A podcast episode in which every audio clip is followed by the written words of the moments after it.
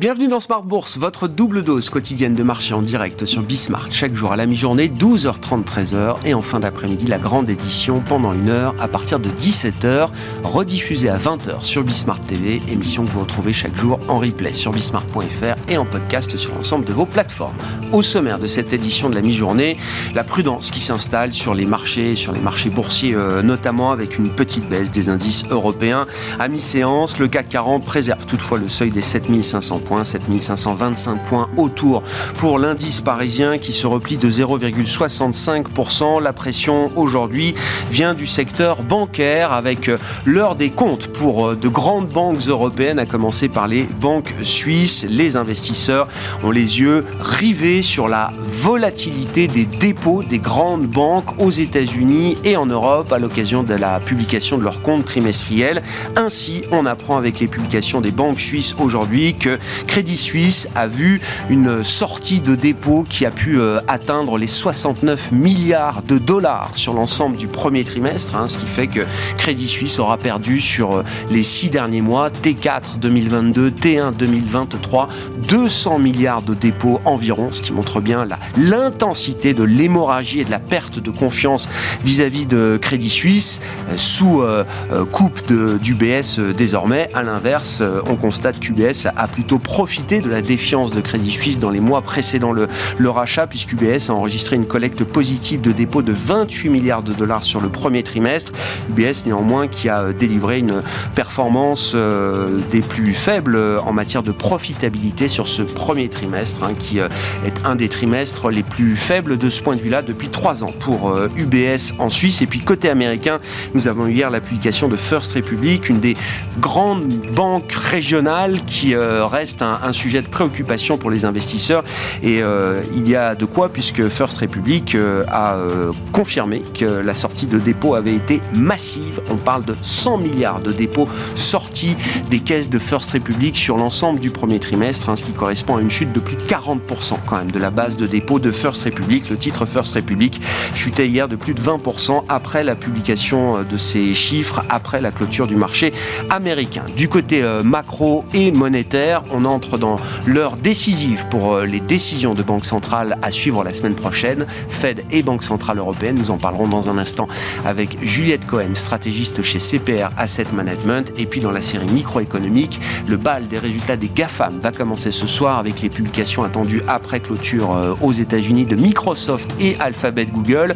Demain soir, c'est Meta Platform qui publiera ses chiffres. Jeudi soir, Amazon et Apple qui fera un peu bande à part et ne publiera ses résultats qu'en début de semaine prochaine, nous évoquerons cette séquence microéconomique sur le marché américain notamment avec Julie Jourdan, gérante action américaine chez Amplé Geste qui sera avec nous en plateau pendant cette demi-heure.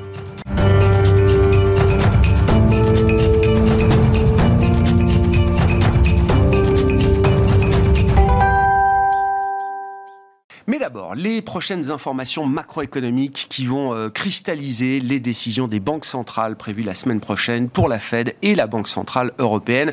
Nous en parlons avec Juliette Cohen, avec nous par téléphone, stratégiste chez CPR Asset Management. Bonjour et bienvenue euh, Juliette.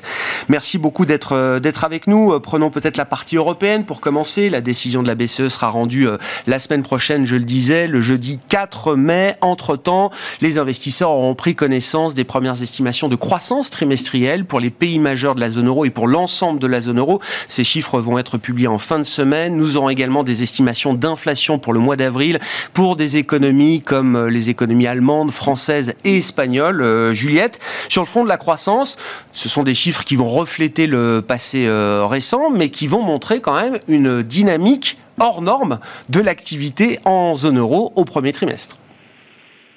Oui, tout à fait. Hein. On a un PIB de la zone euro qui a stagné au quatrième trimestre 2022.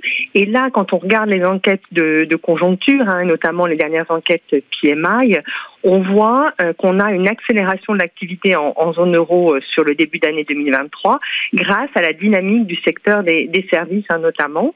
Et donc on attend un PIB de la zone euro en légère hausse au premier euh, trimestre. Hein. C'est plus 0,2% qui est attendu en croissance trimestrielle selon le, consensus.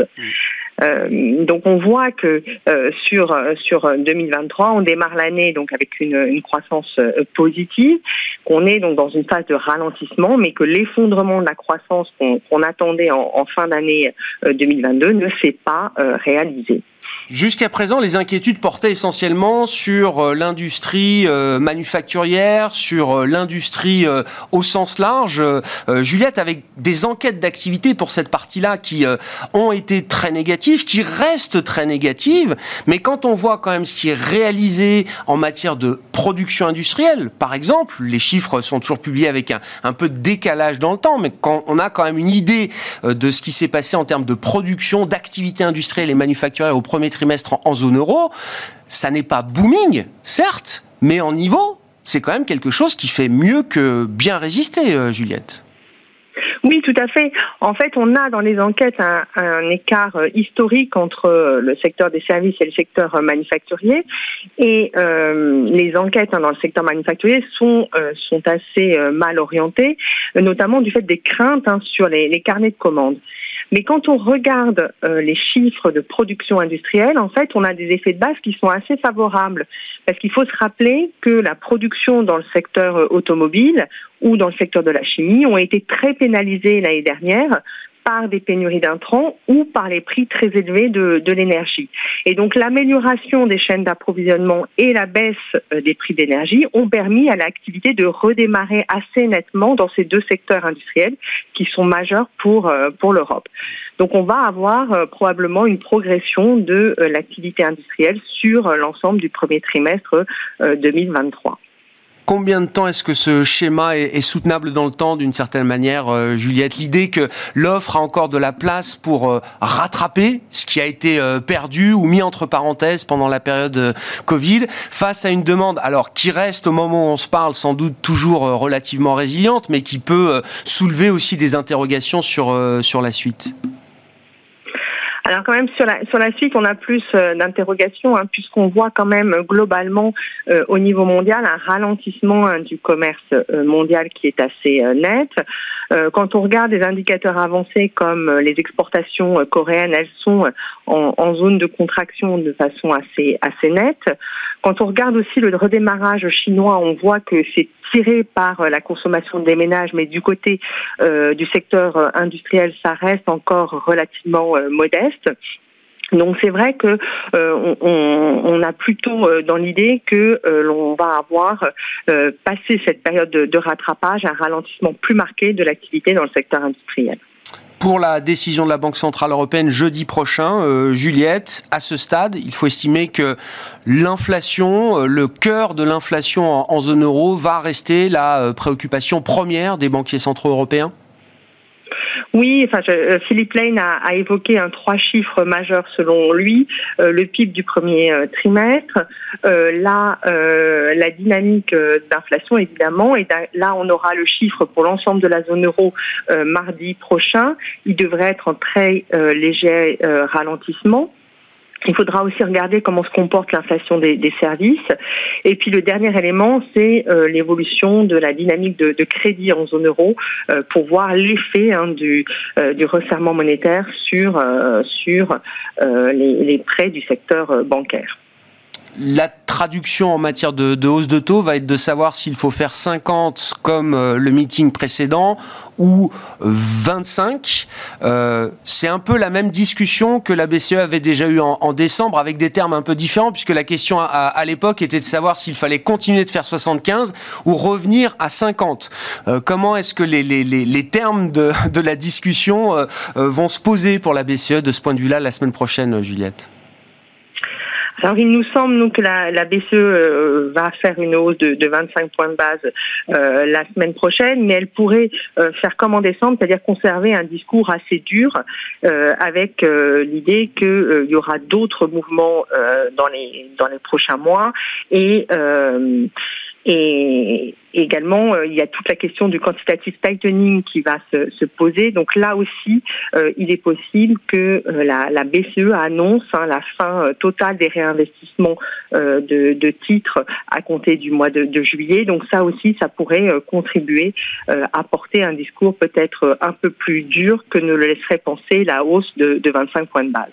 Oui, si j'ai bonne mémoire en termes de price action, la décision de décembre, alors en première intention qui nous faisait passer de 75 à 50, avait été perçue quand même avec le discours de Christine Lagarde à l'époque comme une, comme une réunion plutôt au quiche. Hein.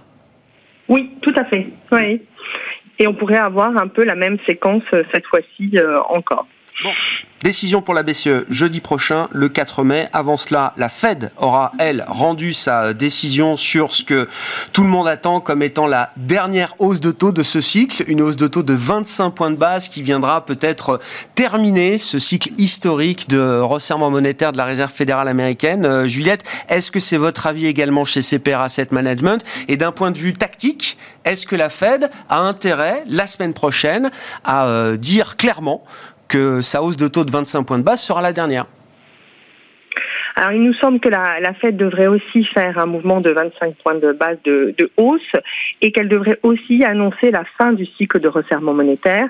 Donc, ça pourrait passer par un communiqué qui, dirait que le Conseil prévoit de, de, maintenir les taux sur le niveau euh, actuel, mais qu'il serait prêt à augmenter davantage les Fed Funds pour ramener l'inflation à 2% si cela était euh, nécessaire. Oui, donc c'est plutôt, il y aura toujours cette option euh, euh, dans le communiqué ou dans la, le, wording de la, de la réserve fédérale euh, américaine, et une option plutôt à la hausse sur les taux d'intérêt toujours. Oui, tout à fait. Euh, les, les, banques centrales restent très data dépendantes hein, et on voit qu'il y a quand même des incertitudes très fortes euh, sur l'évolution de, de l'inflation. Euh, il y a plusieurs membres de la Fed hein, qui ont parlé la semaine dernière avant la période de blackout et qui disaient que euh, il y avait évidemment beaucoup d'incertitudes encore. Donc évidemment, la Fed ne voudra pas se lier trop et maintiendra cette optionnalité pour faire face à d'éventuelles données d'inflation notamment qui seraient moins euh, moins euh, favorable que, que prévu. Un mot peut-être également du, plafond de la dette américaine, euh, le feuilleton qui revient régulièrement avec le, la dramaturgie politique au, Congrès dont on commence à avoir l'habitude. Juliette, néanmoins, visiblement, ce plafond de la dette 2023 génère un peu plus de stress dans le marché que les épisodes précédents, habituels. Juliette, qu'est-ce qu'on peut dire de ce stress? Comment est-ce qu'on peut le mettre en perspective, par exemple? Qu'est-ce que ça peut impliquer effectivement dans euh, la recherche d'un compromis? Parce qu'il y a toujours le scénario extrême du, défaut, du Biden default. Il y a surtout le scénario central euh, qui est de dire qu'il va falloir trouver un compromis politique avec peut-être des conséquences économiques pour gérer cette question du plafond de la dette euh, cette fois-ci. Alors tout à fait. Alors déjà, euh, ce qu'il faut dire, c'est qu'il y a eu beaucoup moins de recettes fiscales sur la première quinzaine d'avril que euh, ce qui était euh, prévu ou ce qui avait eu lieu l'année dernière. Et donc l'idée qu'on on pourrait atteindre plus rapidement la limite au fonctionnement du, du Trésor, c'est-à-dire peut-être en, en, juin, juillet et pas à la fin de, de l'été, ça a contribué à raviver donc le stress. En termes de de données de, marché, ce qu'on a pu voir, c'est que le spread souverain euh, CDS américain s'est euh, écarté et qu'on a un écart euh, qu'on a rarement vu et qui s'est creusé entre les T-bills à trois mois et à un mois à cause de craintes plus fortes d'un éventuel défaut de, paiement de l'État américain entre la donc dès le mois de, de juin s'il n'y avait pas de relèvement du plafond de la dette. Alors, ce qu'il faut dire, c'est que depuis les années 60, euh, le Congrès a relevé 78 fois le plafond de la dette. Donc, euh, c'est pas, c'est pas. Euh, c'est généralement comme ça que ça se termine, oui. Oui. Euh, après, euh, parfois ça s'est fait dans des conditions beaucoup plus tendues, notamment en 2011, euh, où euh, les républicains avaient demandé euh, des baisses de dépenses assez fortes au président Barack Obama, et donc le stress qui avait été assez durable avait conduit à une hausse des coûts d'emprunt de l'ordre de 1,3 milliard de dollars sur l'année, selon les estimations du, du département du Trésor américain. Donc on voit que en termes budgétaires, ça peut avoir des, impacts significatifs. Ce que l'on peut dire, c'est que euh, les, républicains ont proposé euh, des baisses euh, de, dépenses, mais d'un montant qui sont très très importants, à 4 500 milliards de, dollars. Et euh, en échange, il s'engagerait à augmenter le plafond de la dette de 1500 milliards de dollars, soit jusqu'en mars 2024. Donc ça, c'est la base euh, de la proposition républicaine. Et euh, pour l'instant, donc les, les, négociations sont un peu au point mort, mais mais on espère que les choses vont, vont s'activer dans les semaines qui viennent. Bon, rappelle hein, effectivement avec une situation de, d'éclatement du paysage politique euh, euh, assez extrême, hein, puisque je crois que les Républicains n'ont qu'une poignée de voix de majorité euh, à la Chambre des représentants aujourd'hui, et même le plan emmené par le speaker de, de la Chambre républicain n'est pas sûr d'avoir une majorité républicaine à la Chambre des représentants. Merci beaucoup Juliette. Juliette Cohen qui était avec nous par téléphone, stratégiste de CPR Asset Management.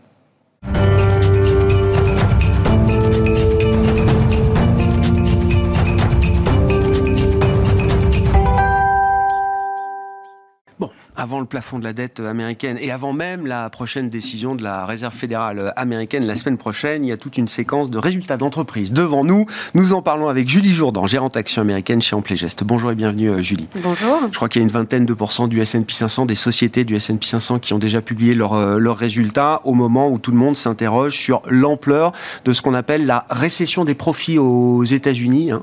Euh, ce trimestre va marquer un deuxième trimestre sans doute de baisse en séquentiel des, des profits agrégé des grandes entreprises cotées euh, américaines. Quels sont les éléments quantitatifs dont on dispose à ce stade pour mesurer la profondeur de cette récession des profits, Julie? Eh bien, écoutez, on a, alors, effectivement, on a une vingtaine de pourcents euh, des sociétés qui ont publié. Elles publient des profits qui sont pas très bon, hein, puisqu'on est en repli de 6,2%, donc c'est quand même euh, une, nette, euh, une nette baisse. C'est un peu mieux que prévu, puisqu'on attendait le consensus était autour de 6,7%, mais les surprises positives sont moins fortes qu'on a pu l'avoir dans le passé. Donc c'est vraiment un petit peu ce qui ressort de cette première semaine de publication de résultats. Évidemment, on n'a pas beaucoup d'éléments quand on n'a que 18-20% des publications. On n'a pas le, de, un niveau de granularité mm. qui est suffisant euh, à ce stade. Mais ce que l'on voit, c'est qu'on a quand même des messages qui sont globalement prudents. Euh, c'est le troisième trimestre consécutif de révision de bénéfices euh, de, sur, les, sur les profits des, des entreprises américaines et qu'on rentre maintenant aujourd'hui même dans la séquence assez euh, forte des, euh, des, publications de résultats et des grandes majors, on va dire, euh, américaines dans les, sociétés, en particulier dans la tech. D'un point de vue un peu top-down, global macro, on, arrive à voir à quel moment on touchera le point bas de ces profits américains. Est-ce que ça peut être sur ce premier trimestre, hein, les chiffres qui sont publiés en ce moment relatifs au premier trimestre? Est-ce que c'est plutôt pour le prochain trimestre, le suivant? On a une idée un peu de timer ce, point bas des profits Alors, ce, ce que l'on voit, c'est qu'aujourd'hui, le, consensus des estimations euh, table sur ce premier trimestre, effectivement, sur une baisse très marquée, mais que le prochain trimestre, on est déjà, en fait, dans une, amélioration de cette décélération, puisqu'on attend plus qu'une baisse de l'ordre de 1, 1,5. La dérivée seconde redevient positive. Donc, on a effectivement une amélioration de la tendance avant une reprise progressive sur le troisième trimestre, où là, on attend une petite croissance. Mais sur l'année, c'est là où c'est aussi intéressant de voir ça, euh, puisque beaucoup, en fait, l'essentiel de la croissance des profits de, cette année est attendu sur le quatrième trimestre. Donc, beaucoup d'attentes là-dessus. Et comme vous l'avez dit très justement euh, euh, au début de, de, de, cette réunion, bah, finalement, on a eu, c'est le deuxième trimestre consécutif, en fait, de baisse des profits. Donc, on a des comparaisons qui vont être plus favorables. Et c'est là où on attend ce rebond. Sur l'année de manière globale, les attentes, c'est à peine 0,8% euh, de croissance des profits. Donc c'est très faible, c'est très loin de ce que l'on a pu connaître historiquement, et surtout quand on sait que les rachats de titres sont à des niveaux qui sont très significatifs et qui ajoutent en général 2%, 3% de croissance des profits. Donc on est véritablement dans cette récession des profits, en tout cas telle qu'elle est attendue. On verra si elle se concrétise sur l'année tout le monde cherche à, regarder euh, secteur par secteur et même maintenant entreprise par entreprise, quelle est l'élasticité de la demande, quelle est la rigidité de la demande pour un service offert ou un, produit euh, servi aux, consommateurs. J'ai vu passer quelques résultats et commentaires de, boîtes type euh, Procter Gamble, Coca-Cola, on a eu Nestlé ce matin en Europe des gros industriels euh, mondiaux de la chaîne agroalimentaire qui alimentent beaucoup de discussions euh, aujourd'hui. Bon, la stratégie prix est, payante, euh, malgré des, volumes effectivement qui sont affectés. Est-ce qu'elle peut le rester encore? Les discours de ces entreprises semblent assez confiants encore pour la suite euh Moi, je serais un petit peu plus mesurée là-dessus, dans la mesure où quand on écoute par exemple Coca hier, euh, qui a sorti finalement une très belle croissance, euh, qui était principalement, comme vous le disiez, portée par les prix, puisque les prix étaient en hausse de plus de 10%, les volumes, quant à eux, étaient en hausse à peine de 3%, 1% sur le concentré, donc on est quand même sur des volumes qui sont plus modestes, en fait, une, une croissance qui est plus modeste. Mais ce qu'ils ont clairement dit, c'est attention, en fait, les hausses de prix, vont ralentir. Pourquoi? Parce qu'ils s'alignent effectivement avec l'environnement de l'inflation et que l'inflation étant en train d'évoluer, et ils veulent, enfin, ils veulent suivre en fait cette, cette, cette tendance-là. Est-ce que finalement c'est le premier à donner une indication dans ce sens-là? Procter n'a pas été, euh, vous faisiez référence hmm. à Procter tout à l'heure, ils ont monté leur prix de 11%, les volumes étaient en baisse de 3%. Donc, c'est le deuxième trimestre consécutif pour Procter de baisse des volumes. C'est significatif pour eux. Mm. Euh, ils ont, euh, ça leur a permis en fait de renouer avec une belle croissance des marges. Est-ce qu'ils vont pouvoir le tenir dans la durée, sachant qu'on a un consommateur qui est plus vigilant au niveau des prix et qui euh, bah, arbitre aussi un petit peu sa consommation? On l'a vu avec la montée des marques distributeurs. Les marques distributeurs, faut pas oublier, sur 2022, c'était une hausse de plus de 10% aux. États-Unis, mmh. quand les ventes de produits euh, justement euh, concurrents de euh, agroalimentaires de marque ont été autour de 5,6% de hausse. Donc on a quand même une comment dire un consommateur qui a arbitré dans certains cas ces, ces, ces, achats. Donc est-ce qu'ils vont pouvoir tenir, sachant qu'ils ont bien comment dire redressé leur marge et que ça fait plusieurs années où on a eu un environnement promotionnel quasi inexistant? Qui leur donne de la latitude. Donc on arrive peut-être au bout de ça. Au point de bascule, où la logique de volume pour ces entreprises et dans leur stratégie peut reprendre le dessus en quand même cas, en sur la logique de prix, ce que l'on voit, c'est qu'on commence à avoir un discours de Coca qui n'était pas finalement. Ah là, on arrive à, euh, on, s'attend à ce qu'il y ait une décélération de la hausse des prix. Donc c'est un premier élément à voir comment ils arrivent à se différencier aussi pour, euh, pour. Euh, et, et c'est pas le cas, je dirais, je rajouterais juste quelque chose, c'est que c'est pas le cas dans tous les secteurs. Quand on regarde ça, euh, il faut bien différencier finalement ces secteurs finalement un peu non discrétionnaires du discrétionnaire.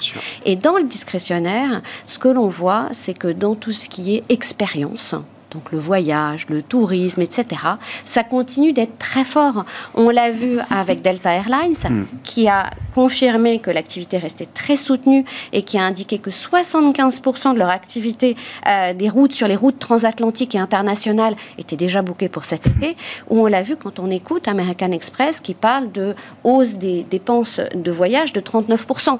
Donc on voit bien qu'on a aussi des, euh, je dirais, des cheminements différents euh, qui se passent dans la consommation américaine. Sur la consommation de base, c'était le patron d'Unilever qui avait eu cette formule il y a, quelques mois, mais le, le pic de l'inflation est derrière nous, mais pas le pic des prix. C'est-à-dire que les prix peuvent continuer d'augmenter un peu, mais moins vite que ce qu'on a vu euh, jusqu'à présent. Venons-en euh, au bal des GAFAM qui sera ouvert donc ce soir par Microsoft, Alphabet, Google. On aura Meta demain soir, Amazon jeudi soir et Apple qui fera bande à part la semaine prochaine, qui doit publier peut-être mardi soir ces, résultats, euh, je crois sans faire tout le pitch de ces sociétés que tout le monde connaît aujourd'hui, mais quels vont être pour vous, Julie, les, points de vigilance sur ces grandes valeurs américaines? Il y a deux sujets. Euh, qui sont euh, valables pour les deux sociétés, de manière un peu différente, mais il y a vraiment deux sujets. le premier sujet, c'est l'évolution du cloud. Donc ça, c'est pas une surprise. Ça fait plusieurs trimestres qu'on voit une décélération. Microsoft a été très clair euh, lors de la dernière publication de résultats. C'est les sociétés recherchent l'optimisation de l'efficience de, leur, de, de leurs investissements technologiques. C'est ce qu'a dit également Amazon dans sa lettre annuelle. Donc on sait qu'on est sur une phase de décélération ce qui va être intéressant, c'est de voir si euh, finalement ils arrivent à euh, décélérer de manière modeste, le consensus stable, je crois, sur 27% de croissance de l'activité Azure, donc leur activité cloud, euh, et quel est le message pour la suite, mm. sachant qu'ils veulent intégrer un certain nombre d'éléments liés à l'IA générative. Donc ça, c'est la première chose. Pour Google, c'est un peu différent.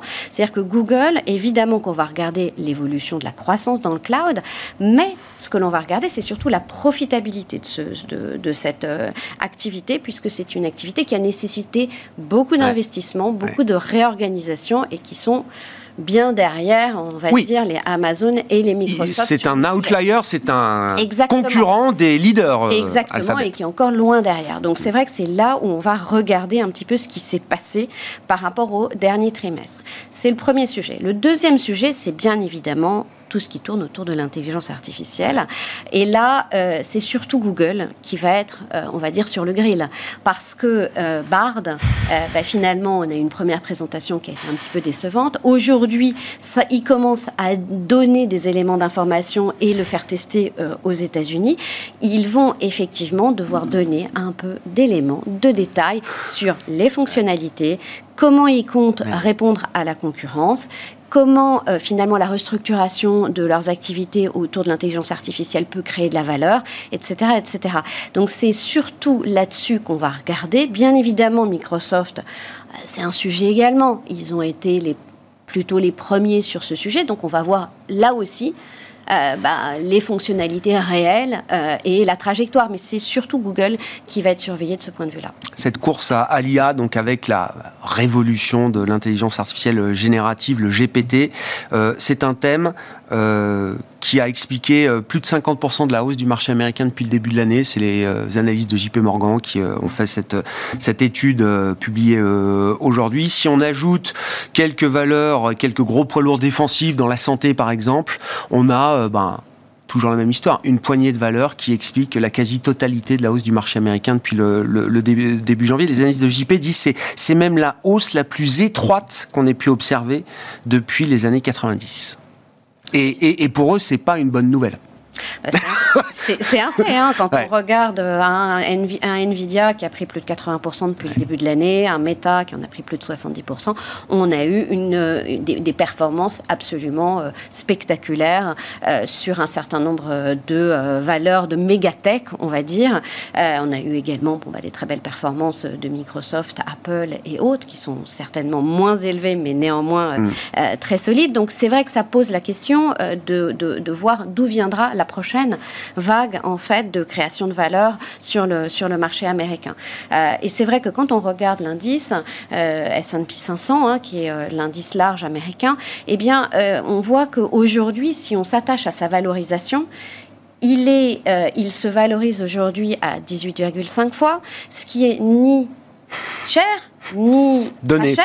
On est entre deux, avec en revanche un certain nombre d'acteurs qui ont eu euh, bah, une très forte progression de leur valorisation. Mm. Donc c'est là où justement la saison de publication de résultats dans laquelle on rentre euh, va nous permettre de nous donner un peu plus d'informations sur la pérennité euh, de la croissance sur un certain nombre d'autres activités. et parce qu'il faut reconnaître, les managements ont été globalement prudents ces derniers mois à cause du dollar, à cause de l'économie, parce qu'on a une crise, un stress bancaire qui les rend d'autant plus nerveux. Donc on va voir effectivement, est-ce qu'on commence à avoir des éléments tangibles euh, de euh, ralentissement euh, économique ou à mmh. l'inverse on a des carnets de commandes qui continuent d'être globalement solides. Et c'est un petit peu là où on pourrait avoir de la création de valeur aussi euh, euh, suite à ces, hausses spectaculaires. Bon, on suivra évidemment Microsoft et Alphabet Google ce soir après la clôture des marchés américains. Merci beaucoup euh, Julie. Julie Jourdan qui était avec nous en plateau, spécialiste du marché américain et gérante chez Ample Geste, invitée de Smart Bourse à la mi-journée. Voilà pour cette édition, on se retrouve à 17h en direct sur Bismart.